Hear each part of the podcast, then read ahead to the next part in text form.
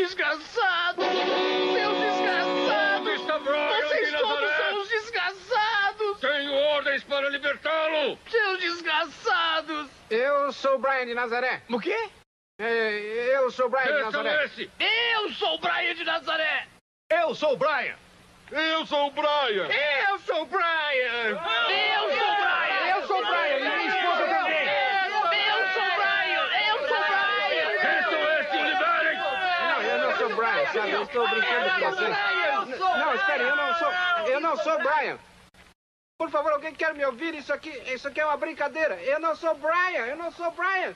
Me larguem, mas não é. Bobo romano burro não entende uma piada.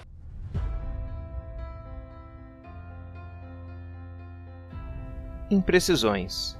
O Evangelho segundo Jesus Cristo. Olá, pessoal, bem-vindos ao sétimo Imprecisos.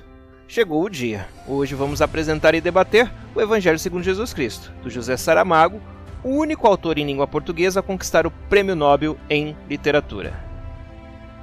O próximo livro que vamos debater em setembro, dessa vez uma leitura muito mais leve e divertida, é O Guia do Mochileiro das Galáxias, do Douglas Adams. Aventura de ficção científica que é um clássico da cultura nerd. Se você não leu ainda, você está perdendo a resposta para a vida, o universo e tudo mais. Gostaria de agradecer os comentários calorosos da Gisele Ruig, psicoterapeuta, em relação ao nosso último episódio sobre sentimentos. Ela elogiou o depoimento franco da Fernanda sobre como ela ressignificou suas memórias e enfatizou que muitos dos sentimentos que descrevemos têm a ver com perceber os outros. Colabore, faça também suas críticas e elogios pelo e-mail contato@imprecisos.com. Bem, eu sou o Rubão e comigo estão minha amiga Fernanda Massaro Oi, pessoal. e, claro, meu amigo Garcia. E aí, gente, beleza? Bom, pessoal, então essa é o nosso primeiro, nossa primeira mesa de debate sobre livros que a gente considera interessantes de serem lidos entre nós e sugerindo para nosso público também. Eu vou contar um segredo aqui de bastidores para quem nos, está nos ouvindo agora, né? Eu quando sugeri esse livro em particular, eu acreditava que dentro desse livro tinha uma passagem que na verdade era de outro livro. e, e, a principal razão para quando eu indiquei era essa passagem, porque era uma passagem que eu ri muito e queria que vocês vissem também. Depois eu descobri que não tinha, mas o livro é muito interessante. É um livro que é considerado uma das grandes obras de José Saramago. O José Saramago é um autor português e ele é o único prêmio Nobel de literatura da língua portuguesa até hoje, né? mas não especificamente pelo livro, mas pela, pelo conjunto da obra do Saramago. Né? Eu queria que o Garcia é, lesse para a gente aí uma pequena sinopse do que é do, do, do, livro, e aí eu vou começar, vou abrir aqui a discussão fazendo algum, um, uma primeira e fundamental pergunta, mas, por favor, Garcia. O Evangelho segundo Jesus Cristo é uma obra de ficção que se soma aos quatro evangelhos canônicos e aqueles que não são, na tentativa de contar a biografia de Jesus. Diferentemente dos demais evangelhos, esse despe Jesus completamente do seu caráter divino, apresentando sua vida e atos da forma mais provincial. A minha primeira pergunta é a seguinte: é, o que é um evangelho? Um evangelho é um livro que ele conta a uma passagem da vida de Jesus. Um evangelho necessariamente conta sobre a vida de Jesus. E na Bíblia nós temos quatro.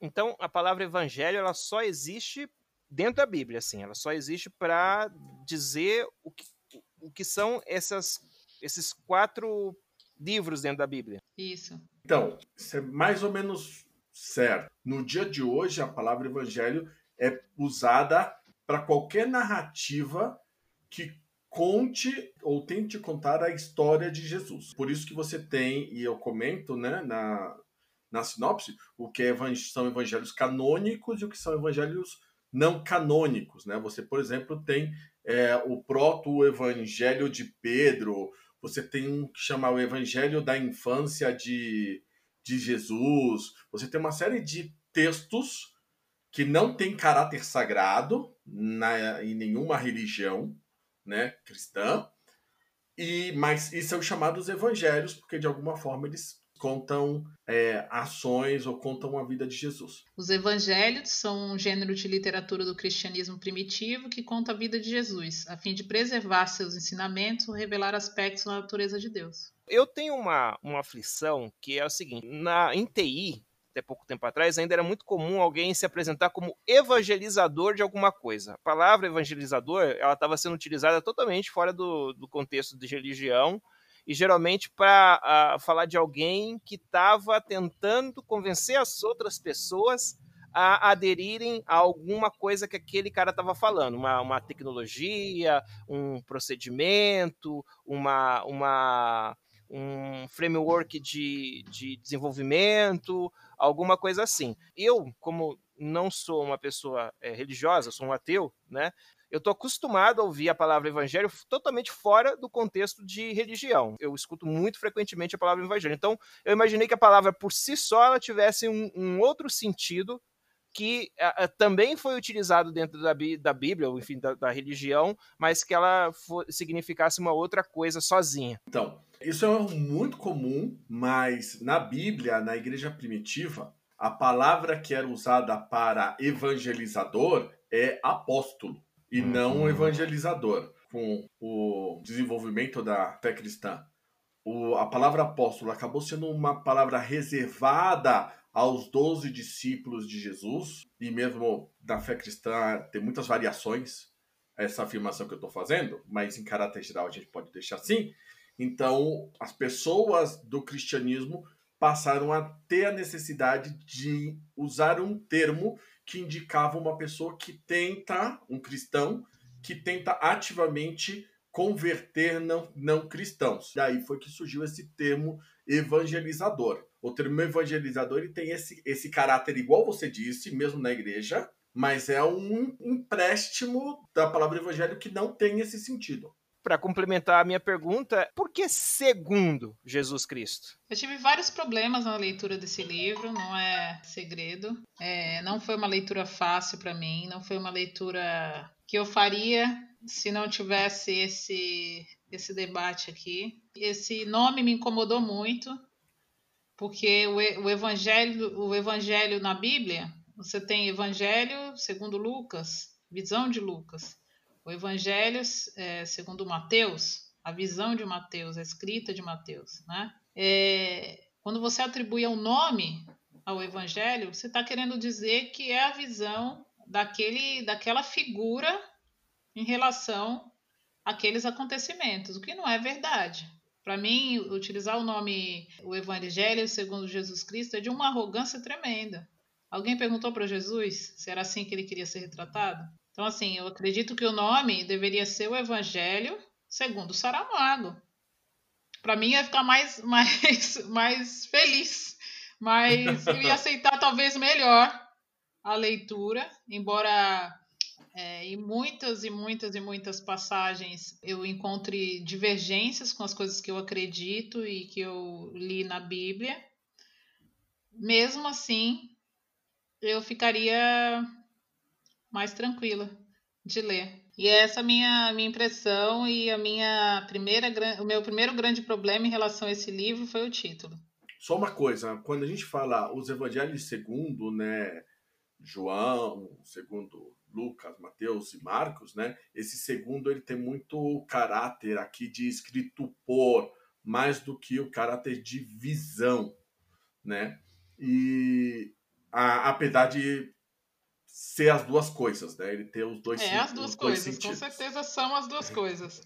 Então, apesar de ser, ainda que seja as duas coisas, ele tem um pouco esse caráter literal, né? Segundo, porque é escrito por os evangelistas, né? Como são chamados quatro.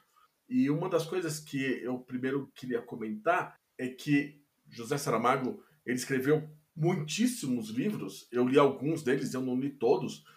Mas uma coisa que tem interessante é que, no geral, os títulos do José Saramago eles são muito literais. Então, quando você fala assim, O ensaio sobre a cegueira é quando você lê o texto, a razão do título ela fica clara e evidente. Né? O ensaio segundo a cegueira, intermitências da morte, todos os nomes, jangada de pedra, e assim sucessivamente. Tá? Eu comento esses porque são alguns dos títulos que eu li.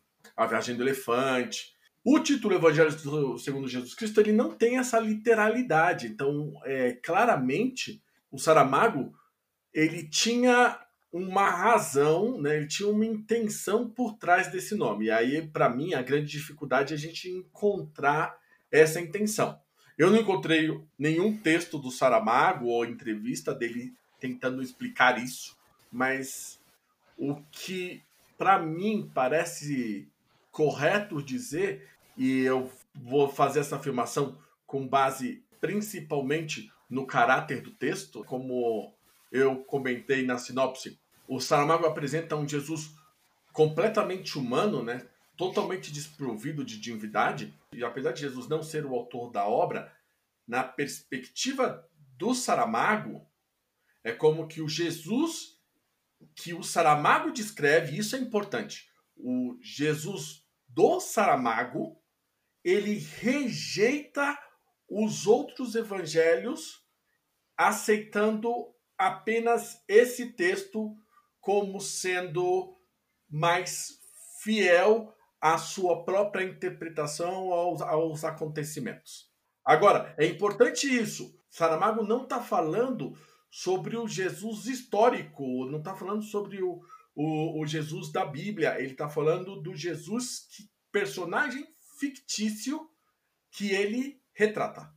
Sobre o título, a obra em si, o livro todo, ele é escrito com o narrador estando numa posição de terceira pessoa estrita, ou seja, ele, o, o, narrador tem uma onisciência, ele sabe as coisas todas que estão acontecendo em todo lugar, mas ele está acompanhando Jesus o tempo inteiro. Ele está como se ele tivesse por cima do ombro de Jesus e ele sabe o que Jesus está pensando dentro do livro. Então ele descreve não só as ações, as, os fatos que estão acontecendo ao longo da história, como ele, ele descreve, inclusive, o que o Jesus está pensando em alguns momentos.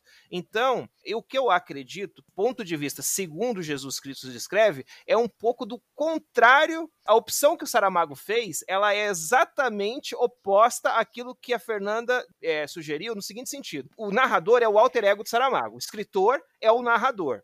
Né? Só que esse narrador, logicamente, ele está vivendo aquele momento, um momento, né, obviamente, é, é, fictício, mas em vez de ele escrever, ele, ele, se dar um nome, o narrador se dar um nome, que, por exemplo, poderia ser o próprio Saramago, e, e assumir que é ele que está escrevendo a narrativa do que ele viu ser a vida de Jesus, como ele, teoricamente, ele tem essa, essa onisciência, sabe tudo sabe exatamente o que Jesus está tá, tá pensando, fazendo, o papel dele, o, o, o narrador, ele escreve tudo como se fosse o próprio Jesus escrevendo, embora não seja. Esse ponto de vista que a gente acompanha no livro, quando a gente está lendo o livro, a gente está lendo o livro, a gente está vendo os fatos acontecerem do ponto de vista de Jesus. É por isso que eu acredito que ele escolheu esse nome de segundo Jesus Cristo. Muito embora não tenha sido o próprio Jesus que escreveu essa narrativa. Must die, must que eu percebi é que esse título, é, na verdade, o narrador é como se fosse um deus lírico. Por isso que ele consegue é, enxergar os fatos antes, depois e durante, inclusive os sentimentos de Jesus. É isso que eu entendi que ele quis passar. A questão do, do narrador, eu até não queria entrar tanto nisso, porque é, nesse texto a, a figura do narrador é muito complexa. Primeiro, o Saramago apresenta mais de um narrador, apesar de nunca apresentar o narrador, mas claramente há mais de uma voz narrativa. Em um momento, né, o narrador ele chega a se colocar no texto. Ele diz assim: ó, aquele ali sou eu, ó, tá vendo? No momento em que acontece a, a se eu não me engano, a morte do Herodes, e eles estão levando o corpo do Herodes, e aí tá José assistindo o cortejo fúnebre, e aí, enquanto faz a descrição do cortejo fúnebre, o narrador se aponta, né? entre as pessoas que estão assistindo o cortejo. É muito complicada essa figura do narrador no texto. Fica difícil a gente bater o martelo de quem era ou quem eram, né? Em alguns momentos ele fala nós, o narrador, ao invés de usar eu como pessoa. Então isso é, é bem complicado. Em relação aos sentimentos, eu entendi a visão, entendi, e toda hora eu tentava provar para mim mesmo que era uma ficção. Eu sou uma pessoa que conheço um pouco da Bíblia, então para cada frase que eu lia, a minha cabeça tentava rebater aquilo que eu estava lendo, como se fosse uma afronta. É diferente, a gente até conversou sobre isso antes, é, quando você lê uma obra de ficção de, de alguém que você não conhece, que você não tem como real.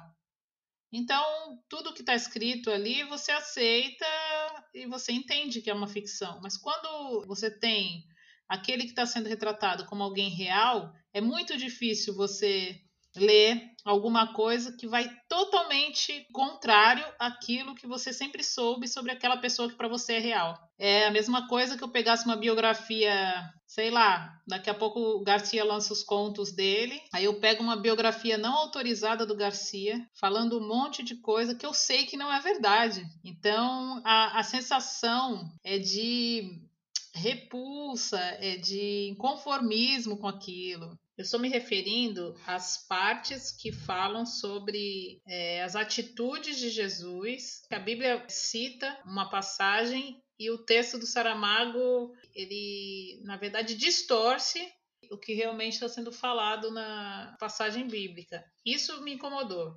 Mas em relação à crítica à religião e à política, é, o fato dele ironizar as atitudes de Deus a tal ponto de louvar alguns atos diabólicos, valorizar a humanidade de Jesus, né, que é o que ele quis passar. É o fato dele ter falado sobre o machismo das religiões, que tem algumas passagens que o homem não pode falar mais do que o necessário com a mulher, né? E era um reflexo da cultura da época, né? Esse ponto para mim é bem interessante. Agora, eu achei fantástico o fato, a, a construção dos cenários. Eu achei fantástico a contextualização é, quando ele fala das ruas de Jerusalém, quando ele fala da, do comércio, da gruta que Jesus nasceu, a descrição que ele dá da situação, de como era o comércio, de como as pessoas se portavam, é bem interessante e bem fidedigno. Outra coisa que eu achei interessante quando ele acrescenta dados é, verídicos. Por exemplo, a Bíblia ela não traz o que aconteceu. Ela fala que Herodes ficou doente, mas ela não entra em detalhes qual foi a doença de Herodes. Saramago ele fez uma pesquisa muito bem feita. Ele pesquisou no, nos escritos do historiador Joséfo e ele incluiu essa informação né, do que Herodes passou ali, né, que era, era uma doença que dava bichos na, nas partes íntimas, que deixava a pessoa ah, com o corpo todo, todo cheio de, de feridas, para a gente ter uma dimensão de qual foi a doença que Herodes teve. Outra ficção que, na minha opinião, não ofende, mas que acrescenta da riqueza mesmo de detalhes, é quando ele, ele diz que Herodes decide perseguir e matar os bebês meninos porque Herodes tem um sonho com Miqueias. E é bem interessante isso, porque a Bíblia realmente fala, né, que Jesus nasceria naquela cidadezinha de Belém, justamente para que se cumprisse uma profecia de Miqueias, né? Então, a gente vê que os detalhes, a construção, em algumas passagens, foram muito bem feitas. Bom, o Saramago ele era ateu, um ateu declarado desde sempre, e ele tinha, não, não só era um ateu declarado, como ele combatia a Igreja Católica. Tem o detalhe de que, assim, ele, ele era um ateu comunista em Portugal, né? A Península Ibérica, vocês bem lembram, né? Foi aquele lugar onde teve, entre outras coisas, a Inquisição, a expulsão dos judeus. O catolicismo lá é muito forte, e o Saramago, ele combatia essas, toda essa estrutura que ele enxergava como, enfim, nocivo em vários sentidos. O Saramago tinha essa postura combativa em relação à cultura e à Igreja Católica é, em Portugal, a tal ponto que ele acabou se mudando para a Espanha devido às inúmeras ameaças e perseguição que ele sofria em Portugal. Ele meio que fugiu de Portugal devido ao reflexo daquilo que ele escrevia combatendo a visão cristã católica que era predominante no país dele. Quando o livro foi lançado, tudo isso que você falou, Fê, foi despertado em tanta gente que eu, eu até anotei, é, porque como eu sei que dentre nós você foi a pessoa que acabou se sentindo mais ofendida com esse livro, esse sentimento foi tão comum que eu reservei um, um figurão espanhol, isso foi noticiado muito na época do lançamento do livro, esse arcebispo disse o seguinte é, em, em, resposta ao lançamento do livro. Um escritor português, ateu confesso e comunista impenitente, como ele mesmo se apresenta, resolveu elaborar uma delirante vida de Cristo na perspectiva da sua ideologia político-religiosa e distorcida por aqueles parâmetros. A apregoada beleza literária a existir nessa obra, longe de atenuante, é muito menos dirimente constitui circunstância agravante da culpabilidade do réu, seu autor. Ou seja, o arcebispo está falando o seguinte: o fato do livro ser é, bem escrito é pior porque faz as pessoas tenderem a acreditarem no que elas estão lendo mais facilmente do que, por exemplo, na obra canônica. Primeiro que o livro ele já começa é, trazendo José e Maria casados a concepção de Jesus, uma relação sexual normal. Uhum. Depois, depois saberemos que não foi tão normal assim, mas na hora em que ela, na hora que ela acontece, a gente acredita que ela foi normal. Em contrapartida, você tem a Bíblia que diz que Maria, quando ela engravidou de Jesus, ela não estava casada ainda. Tanto é que ela passou os primeiros meses da gravidez visitando a sua prima, na, chamada Elizabeth, que era mãe de João, numa cidade longe, montanhosa, que se chamava Judéia. Então, quando Maria casou com João, com desculpa, com José, ela já estava com mais ou menos quatro meses de gravidez. Então, assim, que é, é, já impacta no começo. É, exercendo a empatia, eu entendo o que o arcebispo disse, entendo. Mas é o que eu já falei para o Garcia aqui. É, quanto à crítica à religião, Quanto à crítica política, eu acho que ele está certo. A crítica foi muito bem construída no sentido de que a religião ela não pode aprisionar, ela não pode colocar as pessoas no cabresto. Ela serve para que você cultive a sua espiritualidade, mas não para ser limitadora, né? Nessa situação específica eu concordo. Quando ele fala do machismo também, o machismo extremo imposto pela religião, acho que isso é muito coerente e uma crítica necessária, né? Se é necessário até hoje, imagina na época que ele escreveu. É, não, o livro não é muito antigo, não, né? O livro é até bastante recente, acho que é 90 e pouco, acho que ele lançou em 92 e tal. Não, sim, mas quando a gente fala de 92, a gente está falando de quantos anos? Ah, mas assim, dentro da história do machismo é ontem, né? Não, não, o que eu tô te dizendo é, é, é o que, que a gente avançou, né? A gente não, não, não, avançou nada. Passou 20 anos, a gente continua na mesma. Não, mais do que isso. Passaram dois mil anos e não, não mudou nada, né? Outra questão, né, que, que me parece bem interessante para ser discutida eu senti no livro, na leitura toda, as críticas, né? Como se ele tivesse um rancor de Deus. Eu não observo isso em outros ateus. Ah, eu já li outras obras de ateus, eu não, não observei, mas nele, para mim, ficou bem claro o rancor. E ele expressa esse rancor de várias maneiras. Em algumas passagens bíblicas, ele vai falar de um assunto, por exemplo, falar de uma, da passagem é, de Jesus, quando, ele, quando Jesus chega, né, que ele sai de casa e ele chega lá em Jerusalém.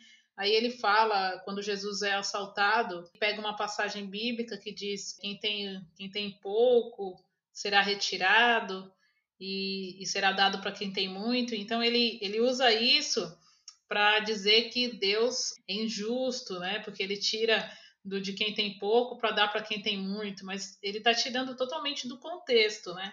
Mas eu entendo, porque isso faz parte do, do, do rancor né, que ele expressa. Então, é, é, por isso que, que às vezes eu penso, eu refleti um pouco. Geralmente o ateu ele não pensa sobre Deus. Ele é um ateu tão rancoroso que às vezes eu, eu, eu tenho a impressão de que ele é um cristão. um cristão rancoroso. Muitos ateus se denominam cristãos, porque existem alguns valores que são associados ao cristianismo que os ateus que são educados, crescem dentro dessa cultura, eles não, não querem abrir mão, porque eles acreditam que aquilo tem valor.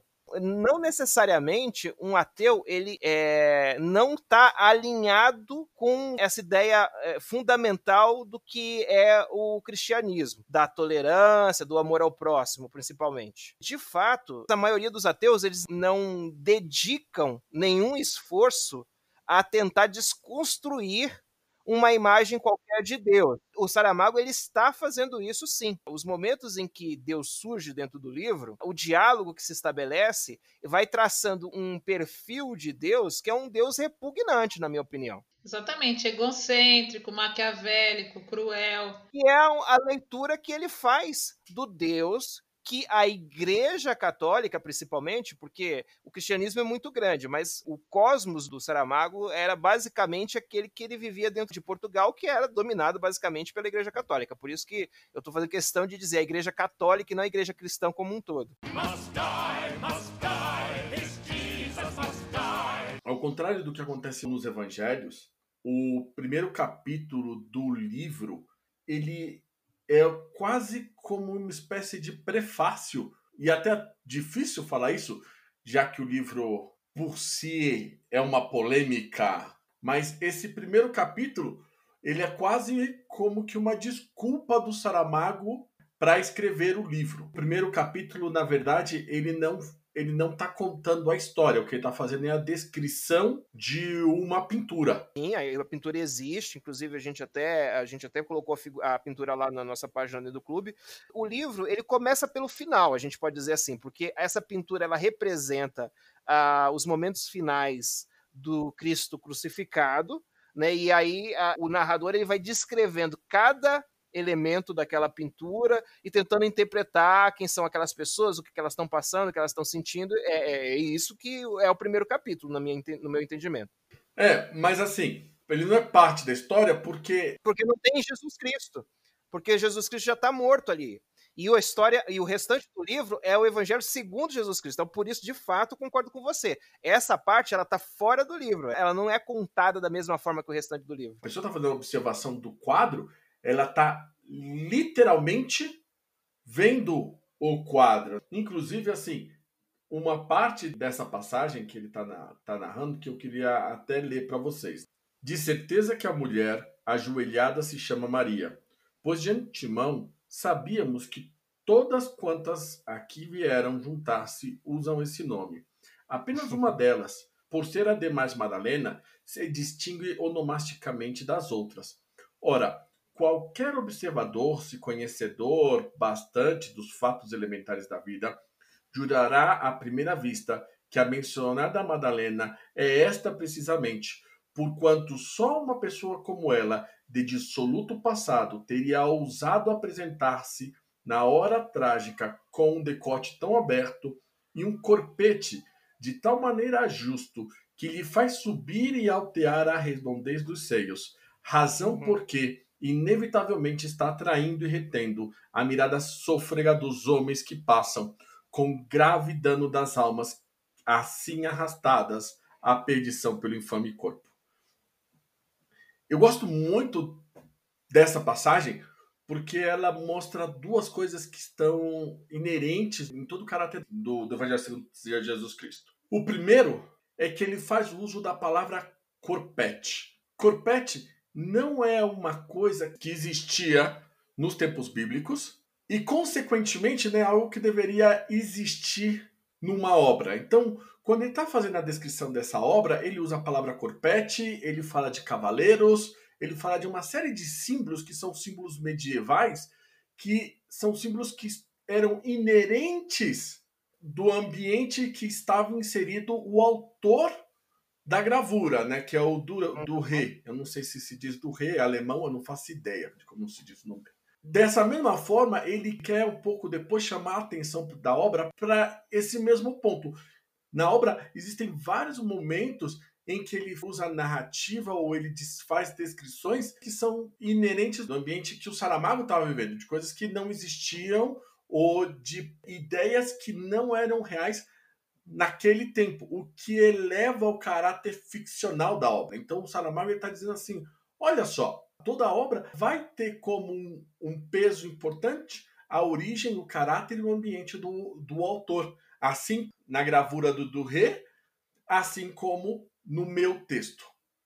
A outra coisa que eu acho que é interessante que está nessa passagem é que o narrador, vou colocar aqui, né? Ele fala assim, ó, inevitavelmente está atraindo a retenção da mirada sôfrega dos homens que passam. Esses homens que passam, eles não estão na gravura. Esses homens que passam são os homens que passam no corredor. Não tem ninguém olhando para Maria Madalena. Ele está se colocando no papel do observador que está observando não só a obra, como o ambiente em que a obra está inserida. Então ele está falando: olha só, essa mulher está traindo a visão dos homens que estão passando, não na obra, mas no lugar em que a obra está inserida o Saramago ele te coloca exatamente qual é o lugar dele como observador da história, como narrador da história. Ao invés de fazer como os outros evangelhos que começam no nascimento de Jesus ou no batismo de Jesus, Saramago não. Saramago começa em outro lugar. E não só ele começa na morte de Jesus, como ele começa em uma obra que não é a obra dele. Quando você tem esse entendimento, a obra ela cria um outro, um outro alcance, um outro nível. Ela diz assim, o Saramago tenta dizer, né? Entendam essa obra no contexto que eu estou falando. A crítica do Saramago não é uma crítica a Deus, não é uma crítica a diabo, não é uma crítica a Jesus.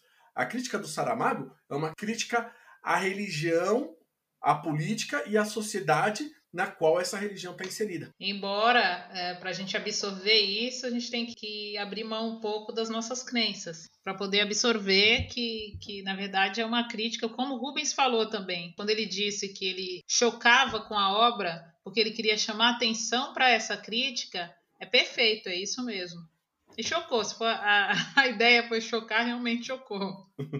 a obra choca principalmente por causa do confronto com a religião. Se o Saramago tivesse resolvido escolher contar uma história é, envolvendo, por exemplo, uma mitologia morta, ou uma mitologia dessas que são muito comerciais, como céltica ou nórdica, e aí os personagens dele fossem, em vez de anjo, fossem é, elfos, deus dele fosse um outro deus que não o deus da religião judaica, tivesse escolhido de forma nenhuma chamar o personagem de Jesus e fazer essas referências diretas à, à Bíblia, simplesmente tivesse mascarado tudo isso e tivesse contado a mesma narrativa, provavelmente a maioria dos leitores ia é ter uma enorme empatia com o personagem, porque no final das contas aquela trajetória é uma trajetória heróica, com passagens que têm uma dose dessa mensagem de amor ao próximo. Agora, obviamente, quando a gente coloca os nomes e contextualiza no local, enfim, conta essa história, faz uma nova narrativa da vida de Cristo, obviamente, aí, em todo momento em que a história diverge daquilo que é é, é, sagrado para cada religião, é aí ele cria um choque de fato. Isso é de propósito, por isso essa escolha. Sim, existe uma, um fragmento semelhante a, a, essa herança grega. Quando Deus está ali conversando e ele diz que misturou a semente dele com a semente de José, nada mais é do que acontecia com, com os deuses gregos, né? Que desciam em forma de homens e tinham relações com as mulheres e aí davam origem aos semideuses. Então é uma passagem mitológica aí no meio do livro. Na mitologia, o deus realmente tinha relação, né? Ele mesmo tinha relação com a mulher esse caso do livro, ele criou uma situação para mim na minha cabeça assim, ficou tão esdrúxula, porque é como se aquela concepção ela tivesse três zigotos. Em vez de ter o sêmen e o óvulo, né, em vez de ter um espermatozoide e um óvulo, tinha um espermatozoide, um óvulo e uma um elemento sagrado de Deus que se combinou com aqueles dois elementos para formar essa, esse ser que se tornou Jesus. Lembrando que no texto do Saramago, Deus não é um personagem confiável mesmo essa descrição milagrosa que Deus coloca, ela pode não ser correta. Tanto que quando Jesus questiona Deus, ah, então eu posso ser filho de José? Deus fala: não, não, não, você é meu filho. Não, mas por quê? Se você disse que misturou tudo, porque eu falei e pronto. Então a, a ideia um pouco aí para mim é isso é importante. Deus e o diabo, eles não são personagens confiáveis. Né? Saramago coloca o diabo numa posição até mais confiável. De... Jesus Cristo ele passa um período da vida dele convivendo com o diabo sem saber que o diabo é o diabo. Mas o tempo inteiro ele é íntegro com aquilo que ele que ele continua demonstrando depois que Jesus descobre que ele é o diabo. Nesses diálogos que eles vão ter no barco, no meio do mar da Galileia, todo o contato que Jesus tem com o diabo é papo reto. E com Deus não tem esse papo reto. Do outro lado, do Saramago, ele apresenta Deus e o diabo como espelhos, né? Como, irm como irmãos, como tendo... Batman e Coringa. É, nem, nem Batman e Coringa, eu acho, porque ele literalmente diz que os dois são iguais com a diferença da barba. São parecidos. Tem uma passagem, no, eu não, não, lembro qual Batman, que o Coringa tá preso. E aí o Coringa fala isso para ele: olha, só existo por causa de você. Tipo, você precisa de mim. Saramago ele coloca Deus e o diabo como se eles tivessem uma relação de cumplicidade. De interdependência. Eu até acho que está correto você falar em cumplicidade, porque de fato eles têm uma história pregressa, que vai sendo pincelada nos diálogos, né? Sim, ah, ele, né? Ah, é, daquela vez que não sei o quê. Então eles têm uma história assim. Mas ao, ao, mesmo tempo de ter essa cumplicidade, também tem. E aí é o diabo que diz isso. Eu preciso existir para você existir. Não dá para você ter Sim. só o bem. Aquela coisa assim da dualidade, você comparar uma coisa com a outra. Como, o que, que é o bem se eu não desconheço o mal? Como é que eu vou ter esse conceito? Voltando pro Batman e pro Coringa, né? Aquela é a visão do Coringa. E do outro lado é assim. O, pro Coringa existir precisa do Batman, mas pro Batman existir precisa do Coringa. São temas que, na obra do Saramago, os dois são necessários, tanto Deus Isso, é. quanto o diabo. E o diabo não é uma versão distorcida de Deus. Ele só tem o seu lugar no mundo. Tanto se nós considerarmos que a semente de Deus foi misturada com a semente do homem, né? É o diabo que age nesse sentido, né? O diabo estava lá, o diabo foi quem chamou a Maria, conversou com Maria e bababá. Eu, eu entendi é, o que você quis me dizer, o, o Garcia, quando você falou da obra. Agora você falando me deu até uma explanação melhor. Vou ter que voltar a ler o livro de novo. acredito.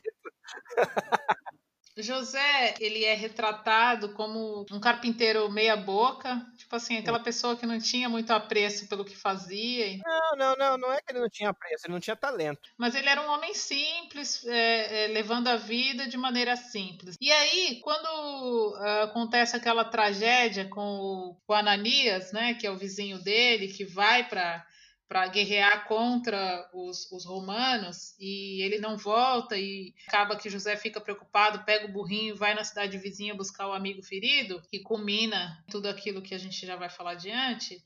É um ato heróico que ele tem que no, no livro inteiro a gente não vê.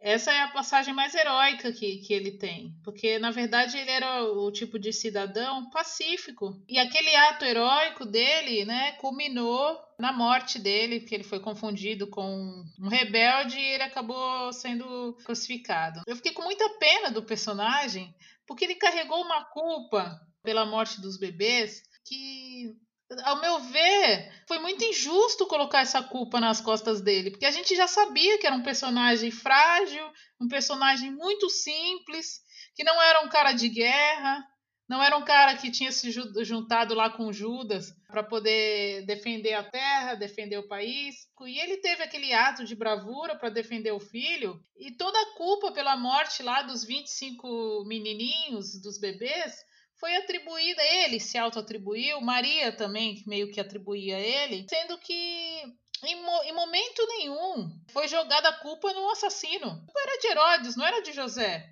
O fato de José ter salvo o filho não, não pode fazer dele um vilão, como ele se fazia e, e, e, realmente ele morreu com aquela culpa. Por que, que foi exigido né, que ele tivesse esse, esse ato heróico coisa que de repente nem ele nem ia conseguir fazer, tanto é que ele foi salvar o amigo e morreu.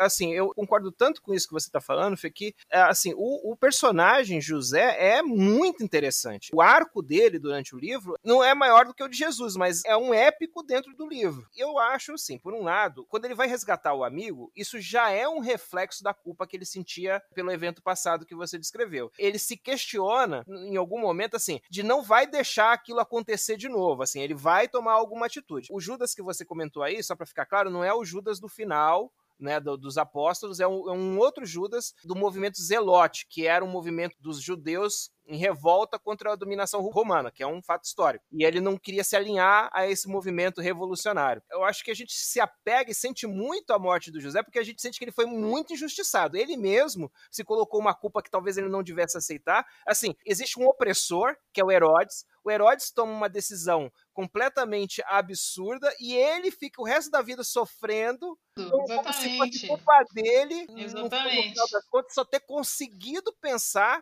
no filho dele no momento em que, que soube que aquilo estava para acontecer. Essa passagem é uma das passagens mais importantes do livro, porque é a, talvez onde o Saramago ele faz a maior crítica ao cristianismo de uhum. todas. Primeira coisa, se nós lembrarmos da história, Herodes ele sonha com a, a vinda e com Miqueias e com a, o nascimento desse rei, e esse sonho é que o motiva a matar todas as crianças. Saramago não deixa isso explícito, mas esse sonho, por ser um sonho premonitório, ele tem um caráter divino. Então, quem avisa Herodes da criança é o diabo.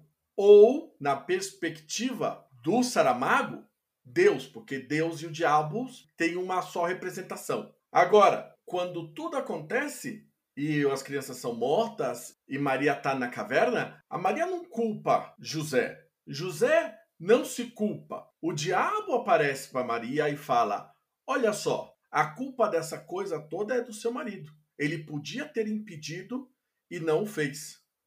E uma vez que Maria entende que a culpa é do José, José também começa a entender que a culpa é dele.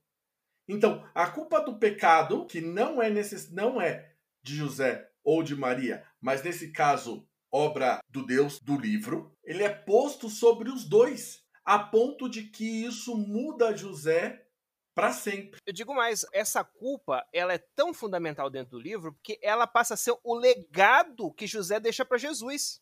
E as sandálias. É uma herança que é passada. Jesus não vai herdar nada, a não ser essa culpa que ele desconhece, mas em algum momento, num momento dramático lá, ele acaba descobrindo e aí ele assume que é dele, porque é da tradição que os filhos herdem as culpas dos pais. Mas mais uma passagem distorcida aí. Por isso que eu digo, existem várias passagens bíblicas aplicadas de forma incorreta. Não era nesse sentido que a Bíblia falava sobre os filhos herdarem a culpa dos pais, mas ficou muito bem aplicado, assim, faz todo sentido.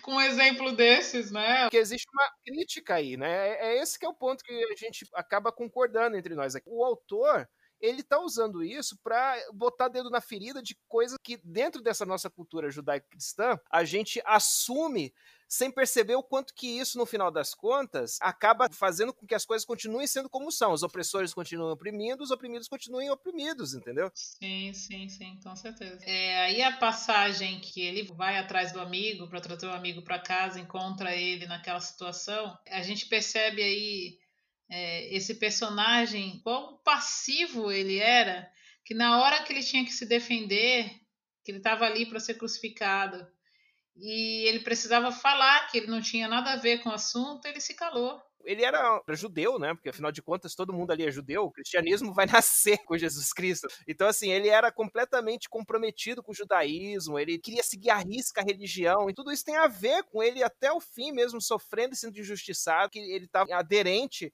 aquelas crenças dele. Né? Bom, uma coisa que para mim é, é notório quando você lê o livro, e, e eu já comentei isso algumas vezes nessa nossa conversa, né?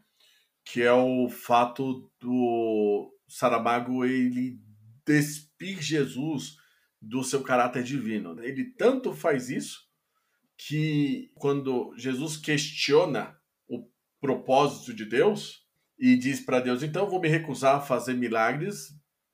Deus simplesmente chama Jesus de supersticioso, por achar que ele que estava fazendo milagres, né? Você fala assim, não, eu estou fazendo milagre, só que eu faço milagre na sua frente e parece que você está fazendo, né? O que até corrobora um pouco com a ideia do Jesus humano, do caráter falso, dessa natureza divina de Jesus por parte de Deus. Onde eu acho que isso fica mais evidente, porque Deus já já tinha explicado isso para Jesus, e aí Jesus fica inseguro, e aí tem aquele momento lá no monte, acho que é no Monte das Oliveiras, não sei onde é, que é quando ocorre o milagre da multiplicação do pão e do peixe. É, Jesus não sabe como ele vai fazer aquilo, mas ele sabe que se ele quiser que aquilo aconteça, vai acontecer, porque Deus vai fazer acontecer. E é uma é, essa dinâmica, ela passa uma angústia muito grande, porque todo mundo já sabe que esse milagre está lá. Mas você, na, na, na, forma como o livro vai discorrer, você vai, caraca, será que vai acontecer? Porque Jesus não tem poder, ele não sabe como ele vai fazer aquilo acontecer. Ele tá, tipo, jogando assim com a sorte, ele tá metendo louco. Vamos ver se Deus vai fazer mesmo, entendeu? Pega aí esses pão, pega é verdade. peixe, sai dando, sai dando, vamos ver o que acontece. Aí, aí, o cara dava o peixe, apareceu outro peixe, dava o peixe, apareceu outro peixe, dava o peixe, apareceu outro peixe. Como Saramago ele tá tão interessado nesse caráter humano de Jesus. Então acontece no Evangelho de Saramago, para não deixar a Fê com raiva. Mas acontece no, no Evangelho de, de Saramago, por causa desse caráter humano, ao contrário do que acontece nos evangelhos bíblicos, o texto de Saramago ele se detém muito no nascimento e na infância de Jesus Cristo e em todos os fatos que acontecem antes do batismo. Todos os quatro evangelhos, apesar de alguns deles começarem no nascimento de Jesus, mas todos os quatro evangelhos, a maioria dos acontecimentos acontecem depois do batismo de Jesus por João Batista. Então os livros eles narram essas ações. No livro do Saramago, ele tenta entender entre aspas quem é esse Jesus que assentiu em ser crucificado. E para isso ele tem que ver quem são os pais de Jesus, para isso ele tem que entender como foi a vida de Jesus. Dos pontos que eu acho que são os pontos marcantemente polêmicos do livro, a gente já abordou todos menos um, do meu ponto de vista, né? Madalena. Ah, então, e esse é um dos que eu mais gosto, mas vamos lá. Só para ver se eu não estou errado. Ó. É, o que, que, é polêmico no livro, além do próprio nome, como a gente já discutiu lá no começo do, da conversa?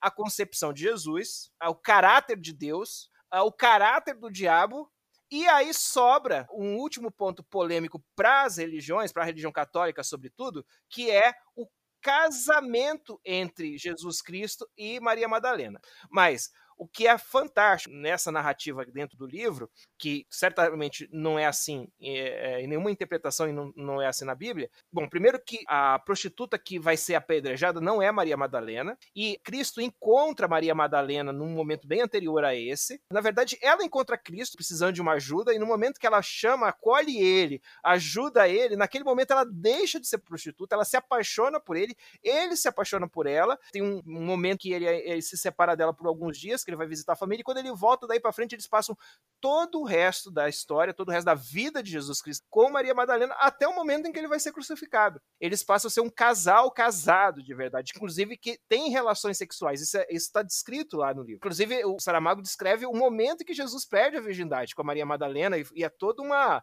é todo um momento do livro erótico ali. Gente, agora, agora uma curiosidade. Eu procurei isso. O Garcia, você pode me ajudar? Onde é que a Bíblia cita que Maria Madalena era prostituta? A Bíblia não cita que Maria Madalena era uma prostituta. Mas é um senso comum, não é? É, porque é, é, o que eu achava. Onde é que a Bíblia cita que Maria Madalena ia ser apedrejada? Outra coisa que vive falando e eu nunca encontrei. É uma vez que existia prostituta na época, por que, que ela seria apedrejada? Calma, calma. A Bíblia não cita que Maria Madalena era prostituta, a Bíblia não cita que Maria Madalena ia ser apedrejada. A Bíblia cita que tinha uma mulher chamada Maria, como todas as mulheres quase do, dos evangelhos, se chamavam Maria, que é algo que o Saramago comenta, e Jesus Sim. salva esta Maria de ser apedrejada. E as pessoas, o senso comum, levou essa relação entre a Maria apedrejada e Maria Madalena. Mas o texto bíblico, outros textos da época, nenhum texto corrobora essa ideia de que a Maria Madalena ia ser apedrejada. Tinha uma Mas Maria povo- que ia ser apedrejada, que era prostituta. Na verdade, eu não lembro se ela é prostituta. Eu, eu não lembro se ela era prostituta, mas não, ou se na verdade ela era adúltera. Eu não tenho certeza se ela era adúltera. É, porque assim, ela não poderia ser apedrejada por ser prostituta, porque existia prostituta na época, e elas não eram apedrejadas. Se fossem, a gente tem outra prostituta na Bíblia, que é a, a Raabe. É, se fosse assim, todas elas morriam, né?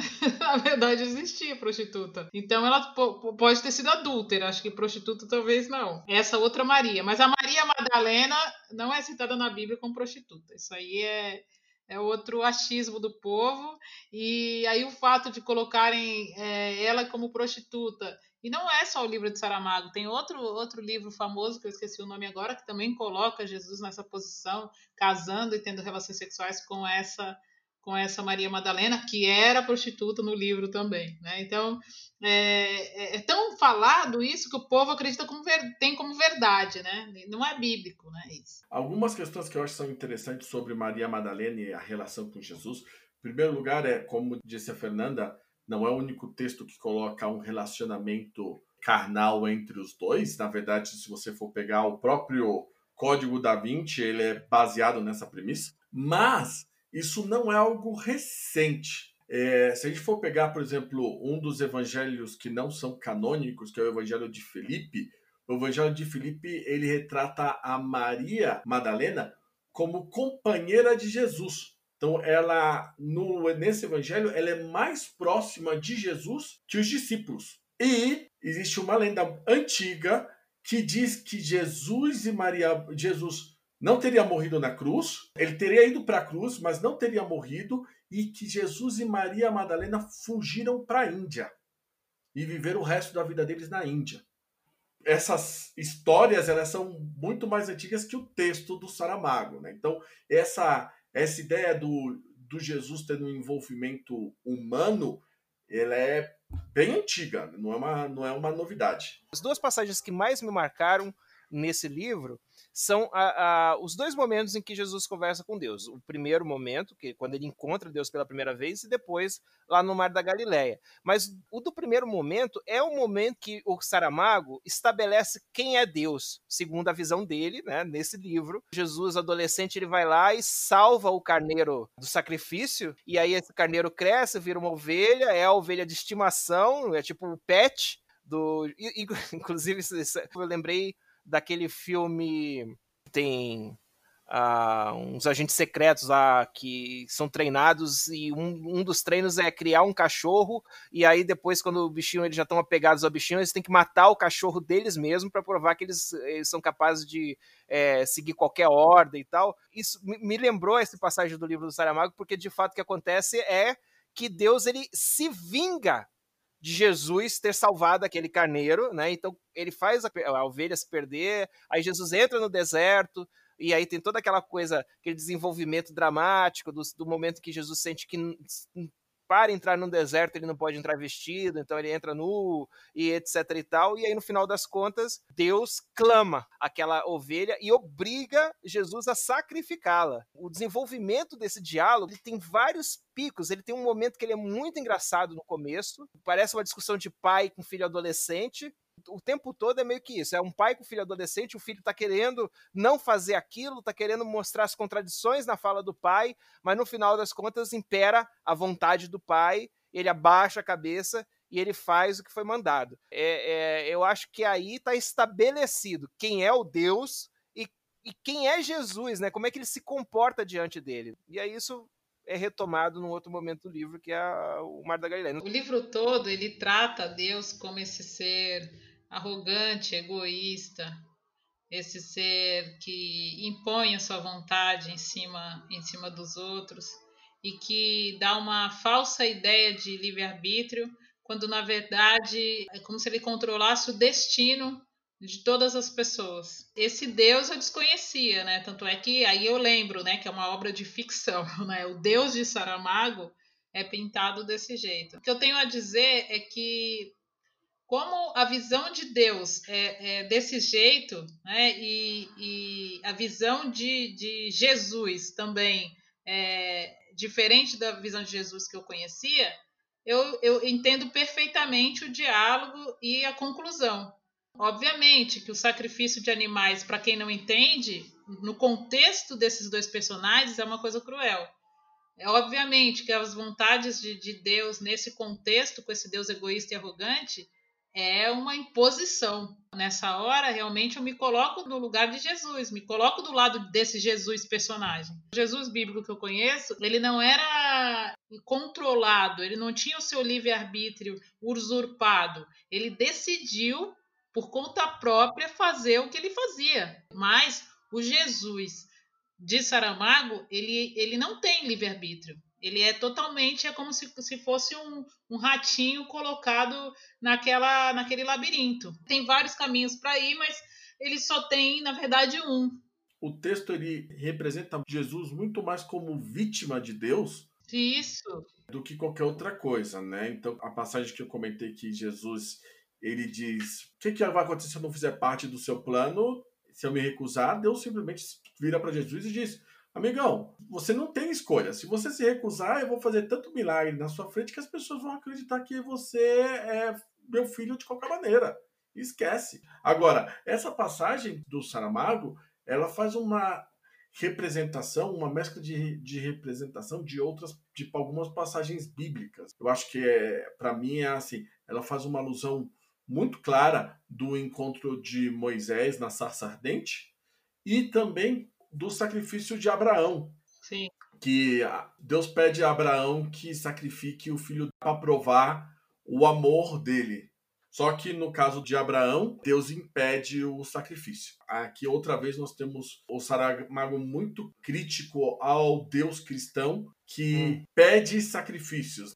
É, o Deus judeu, tá? Porque o Deus cristão, ele não vai mais pedir sacrifícios. Mas até aquele momento é o Deus judeu. Tudo bem, vamos lá. Se a gente for entrar em, na parte da teologia, né? Deus cristão, ele não é que ele para de pedir sacrifícios porque ele mudou. Ele para de pedir sacrifícios porque ele recebeu o sacrifício perfeito. E a partir é, de aí, é. o sacrifício é mais, é mais aceito. É então, ele continua sendo um Deus que exige sacrifícios. Uhum. E Deus judaico-cristão é um Deus que ele exige que o amar ele seja a sua primeira e maior responsabilidade deve ser sobre tudo. Saramago ele ele tenta um pouco fazer essa crítica, né, de que se você tem que amar Deus sobre tudo e você tem que se sacrificar ou sacrificar por Deus, a ovelha na visão do Saramago é uma representação disso, é. desse desse amor incondicional e dessa demanda de sacrifícios. Mas olha só, tem uma coisa que acontece logo depois dessa cena que eu acho que é o, é o contraponto que faz para gente que está lendo perceber que eh, não é que Jesus não tinha um livre-arbítrio, não é que Deus controlava ele como marionete ou qualquer pessoa. Quando ele retorna sem a ovelha, ele vai encontrar quem? O diabo, né, que naquele momento ele ainda é o pastor, e é nesse momento que o diabo abandona Jesus, e não o contrário. Jesus volta para o rebanho e o diabo dá as costas para ele e vai embora. Mas antes disso, quando Jesus conta o que aconteceu, o diabo fica puto com ele e fala: Você não entendeu nada. Uma interpretação que eu faço disso é que naquele tempo todo em que o Jesus estava vivendo com o pastor, ele poderia ter entendido que existe um livre-arbítrio e que ele pode tomar decisões diferentes daquelas que dizem que ele tem que tomar. Mas na hora em que ele teve essa oportunidade, ele não tomou. Pode ser, pode ser também. Olha só, essa parte eu acho uma das mais fodas do livro, que é assim, ó, o finalzinho desse diálogo de Jesus com, com Deus ali no final. Jesus empunhou o cutelo, avançou para a ovelha que levantava a cabeça, hesitante em reconhecê-lo, pois nunca o tinha visto nu. E como é por demais sabido, o olfato desses animais não vale grande coisa. Estás a chorar? perguntou Deus. Tenho os olhos sempre assim, disse Jesus. O cutelo subiu, tomou o ângulo do golpe e caiu velozmente como o machado das execuções ou a guilhotina que ainda falta inventar. A ovelha não soltou um som, apenas se ouviu Ah, era Deus suspirando de satisfação. é, é de lascar. eu acho de realmente, assim, é de lascar, mesmo você sendo um ateu, você entra na história, porque uma história bem contada vai você entrar lá e você fica fudido com essa cena. É, acho que a ideia é causar repulsa mesmo nas pessoas. Must die, must die, Jesus must die. Que me deixou pensando no ápice do livro, né, que é o diálogo de Deus, do diabo e de Jesus na barca. Quando ele relata, ele descreve Jesus, é, é, Deus, ele descreve Deus como um senhor, né, bem vestido, com as roupas finas da época. É um judeu rico. Ele descreve Deus como sendo um judeu rico. E ele descreve o diabo como se fosse um irmão gêmeo, só que muito mais vigoroso, porque ele chega nado. Tá? Ele chega, chega chegando. Então, quem está vindo a nado, óbvio que não deve que deve estar tá vindo com com menos roupa. Óbvio que deve ter um, um, físico melhor do que o. Tanto é que ele fala no, no, livro que o aspecto, em outras palavras, mas que o aspecto do diabo era mais jovial. Mais ou menos, né? Porque quando ele fala do diabo vindo a nado, o Saramago ele descreve que era como que ele estivesse fazendo uma façanha que não era capaz de fazer, né? Que ele chegou meio que botando os bicos para fora. Mas diz que ele era mais novo. Falou que ele tinha um aspecto mais novo na descrição. O que eu acho é que o Saramago, nessa descrição que ele faz do diabo aí nesse momento, ele aproveita uma passagem que ocorre, ocorre anteriormente, que é aquela passagem que Cristo tira o, a legião de dentro do doido, e a legião entra lá no, no, nos porcos dos gentios os porcos enlouquecem e pulam na água. E aí o, o, narrador fala: porcos não sabem nadar. Quando o diabo vem chegando, ele faz essa referência, porque ele diz que o diabo parece muito com Deus. Mas além de ter essa expressão mais nova, ele tem orelhas de porco. Então eu acho que isso é uma referência a essa ligação de diabo com porco. O judeu não come porco, não é isso? Eu acho que essas coisas todas se conectam nesse diabo que vem nadando, mas sem saber nadar. Então, por um certo lado, eu concordo com a Fernanda. Ele é vigoroso, até porque ele enfrenta o nado, mas ele chega ofegante e ele não é exatamente é, assim jovial no sentido de mais bonito. Ele, ele, talvez seja mais jovem, que de fato eu acho que ele usa essa expressão, ele parece. É um, enquanto que o Deus é aquele judeu com aquela barba longa, aquela, aquele olhar e aquela expressão imponente, o, o diabo ele já chega já numa postura mais relaxada. É até engraçado, né? Porque os três personagens eles estão num barco, um barquinho, né, de pesca no meio do mar da Galileia, cercado por névoa. Cristo está sentado na proa, na ponta. Deus está lá na popa, do outro lado, sentado também. E o diabo está tipo no meio, num banquinho no meio. O diabo fica o tempo inteiro. Isso eu achei.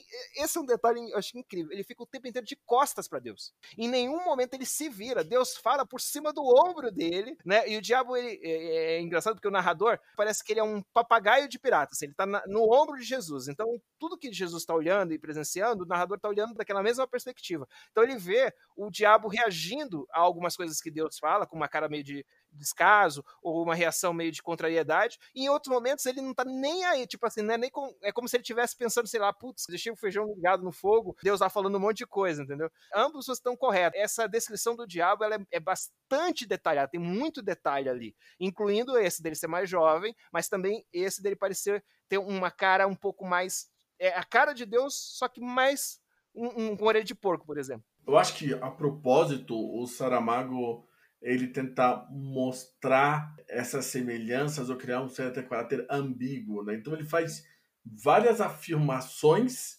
e depois nega essas afirmações durante essa parte do texto. Então ele realmente ele fala: ah, o diabo parece mais novo que Deus, mas por outro lado ele fala assim: é, talvez seja só por causa da barba. A barba talvez ah, faz com que Deus pareça mais velho.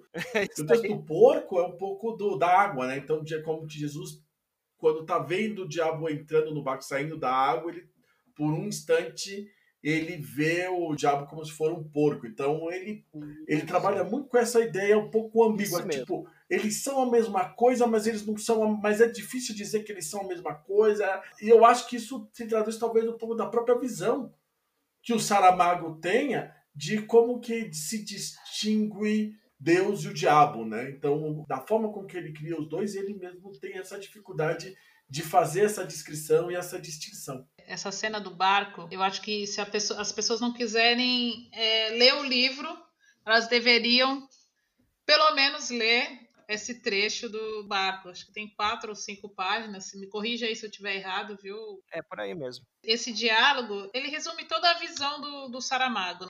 É, tanto é que o diabo chega e fala: então me perdoa para Deus. E Deus fala: não, não posso te perdoar, né? Não. Não, eu não posso, eu não posso te perdoar, porque afinal de contas, se eu te perdoar, como é que vai ficar? Não, você precisa existir ali, porque se você não é. existir, é. como é que eu vou ser bom se você não vai ser ruim? Gente, faz tanto sentido isso, que tem uma, eu vou falar uma coisa que vai parecer loucura. Tem um filme do Ed Murphy que se chama Um Vampiro no Brooklyn. Ele é um vampiro e tal, ele tá lá no Brooklyn, é um vampiro e ele cai dentro de uma igreja evangélica, daquela dos Estados Unidos, né? Igreja de negro, gospel, né? Que eles ficam dançando e tal. E aí, no final das contas, ele cai lá dentro. E tem um crucifixo lá, e tem coisas. E ele começa a suar e a sair fumaça do pescoço dele. Ele falou: eu não vou, não vai ter jeito, eu vou ter que levar esse pessoal para fora. Mas o que, que eu vou fazer? Ele vai falar: pessoal, é o seguinte, Deus é bom, bom. E o diabo? O diabo é mal. Mas como é que vocês sabem que Deus é bom? Porque o diabo é mal. Logo, o diabo é bom. O diabo é bom. Todo mundo. Não, pessoal, aí começa a música e ele leva as pessoas para fora dançando, porque ele tem que sair daquele ambiente, né? É mais ou menos isso que Saramago, esse é o ponto que ele põe, né? Na verdade, os dois coexistem, porque um precisa do outro. Até Deus precisa mais do diabo do que o diabo precisa de Deus. Tanto é que pelas, pelos como os personagens são apresentados, você até desenvolve mais afinidade com o diabo do que com o próprio Deus. Mas isso é no livro inteiro você vai encontrar. Tanto é que a gente fala, a gente escuta dos fariseus, os fariseus eles não tinham apego com o povo, eles tratavam o povo de forma é, sempre de cima para baixo e tal. E no livro não, já traz uma passagem que Jesus está ali esfomeado, um jovem esfomeado, e o fariseu é tão benevolente, é tão acima da média que ele vai e compra um pão e um leite para ele, ainda compra vasilha para ele que é para ele poder levar a vasilha, né? E sai andando, paga para ele, sai andando, que não deu tempo nem dele agradecer. O livro é uma crítica ferrenha à religião. Eu entendo perfeitamente que a crítica não é ao Deus bíblico, a Jesus, mas que é uma crítica à religiosidade, como se usa a, a espiritualidade para controlar o povo. Mas é duro de ler, é, falar aqui para as pessoas que é uma leitura fácil, que é uma leitura uh, agradável, para mim não foi. É, seria hipocrisia da minha parte dizer que foi uma leitura fácil. A escrita do Saramago, ela é uma escrita corrida, ele não gosta de pontuação, não gosta de... É, é tudo aquele negócio que... Primeiro capítulo que você lê, você toma um choque. Isso é um estilo do Saramago. Saramago praticamente, é assim, é conhecido por esse estilo. Sim, e aí você depois vai se acostumando com aquilo e vai e acaba gostando da leitura. Mas não é fácil, nem o jeito que ele escreve no começo, a gente toma um choque, e nem o que é escrito, né? Concordo com você, Fê. É uma leitura difícil, especialmente se você é cristão, de alguma forma. A primeira vez que eu li esse livro, eu era evangélico. Antes de eu ter a coragem de ler esse livro, eu li outros oito livros do Saramago e dizer assim: não, é o momento de ler este livro agora, eu acho que eu estou preparado. Não foi uma decisão fácil de tomar naquela época e não foi uma leitura fácil de fazer. Eu concordo com você plenamente. Sobre o estilo do Saramago, não é que o Saramago não gosta de pontuação, mas ele tem na narrativa dele o desejo de usar o que a gente, o que às vezes se chama de fluxo narrativo, né? Então ele conta a história como se você estivesse contando a história verbalmente. Então muitas vezes você vê que ele desvia do assunto e faz um comentário que parece nada a ver e depois volta. Porque é assim que nós falamos, né? O Rubens, por exemplo, é mestre nisso de, de fazer esses desvios. O Saramago não usa, por exemplo, travessão, ele usa vírgula e letra maiúscula. Eu entendo, né? Que o Saramago sente que isso dá uma fluência melhor pro texto é aí, do que usar. É, exato, tá muito a ver com o ritmo, né? Então ele dá uma fluência melhor pro texto do que simplesmente usar um parágrafo, né, uma travessão. É como se aquilo volta a dizer, não, isso é um texto escrito, travessão, né? Travessão é muito, muito chocante. Ele diz, você está lendo, eu incentivo para vocês a experiência de ler o Saramago em voz alta. Vocês vão ter uma experiência bem diferente. Talvez não esse livro. Feito está correto no seguinte sentido. Por exemplo, Saramago ele só usa vírgula e ponto.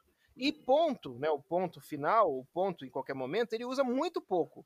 Então, por exemplo, quando existe uma interrogação, quando as pessoas estão perguntando alguma coisa, você só sabe que é uma interrogação pelo contexto. A leitura do Saramago, ela precisa ser aprendida, ela não é natural. Quando você pega uma primeira vez para ler Saramago, Exatamente. você tropeça no texto o tempo todo, porque você vai lendo, vai lendo, opa, isso aqui não fez sentido. Aí você volta, ah, é uma pergunta. Por exemplo, essa questão de ele usar vírgula e letra maiúscula, eu só fui me dar conta, tipo, já tava no meio do livro, eu comecei a perceber, ah, puta que pariu, aqui que ele troca quem tá falando. E aí você voltou e leu tudo de novo. Olha, eu deveria, eu, acho que eu, teria, eu acho que eu poderia achar outro livro se eu fizesse isso, entendeu? Aí depois você descobre que os pontos não são pontos, aí você tem que voltar de novo. Tem gente, por exemplo, que está lendo esse livro há 10 anos. Gente, gente, não, eu tenho que ir. Ó, Beijo é. vocês. Valeu, viu? Tchau, tchau, gente. Beijo. Jesus morre, morre e já o vai deixando a vida quando de súbito o céu por cima da sua cabeça se abre de par em par.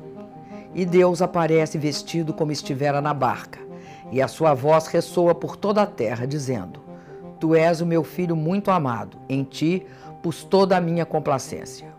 Então Jesus compreendeu que viera trazido ao engano, como se leva o cordeiro ao sacrifício, que a sua vida fora traçada, para morrer assim desde o princípio dos princípios e subindo-lhe a lembrança, o rio de sangue e de sofrimento que do seu lado irá nascer e alagar toda a terra, clamou para o céu aberto, onde Deus sorria: Homens, perdoai-lhe, porque ele não sabe o que fez. Depois foi morrendo no meio de um sonho. Estava em Nazaré e ouviu o pai dizer-lhe, encolhendo os ombros e sorrindo também: Nem eu posso fazer-te todas as perguntas nem tu podes dar-me todas as respostas. Ainda havia nele um resto de vida, quando sentiu que uma esponja embebida em água e vinagre lhe roçava os lábios, e então, olhando para baixo, deu por um homem que se afastava com um balde e uma cana ao ombro. Já não chegou a ver, posta no chão, a tigela negra, para onde o seu, o seu sangue gotejava. É. José é fundamental.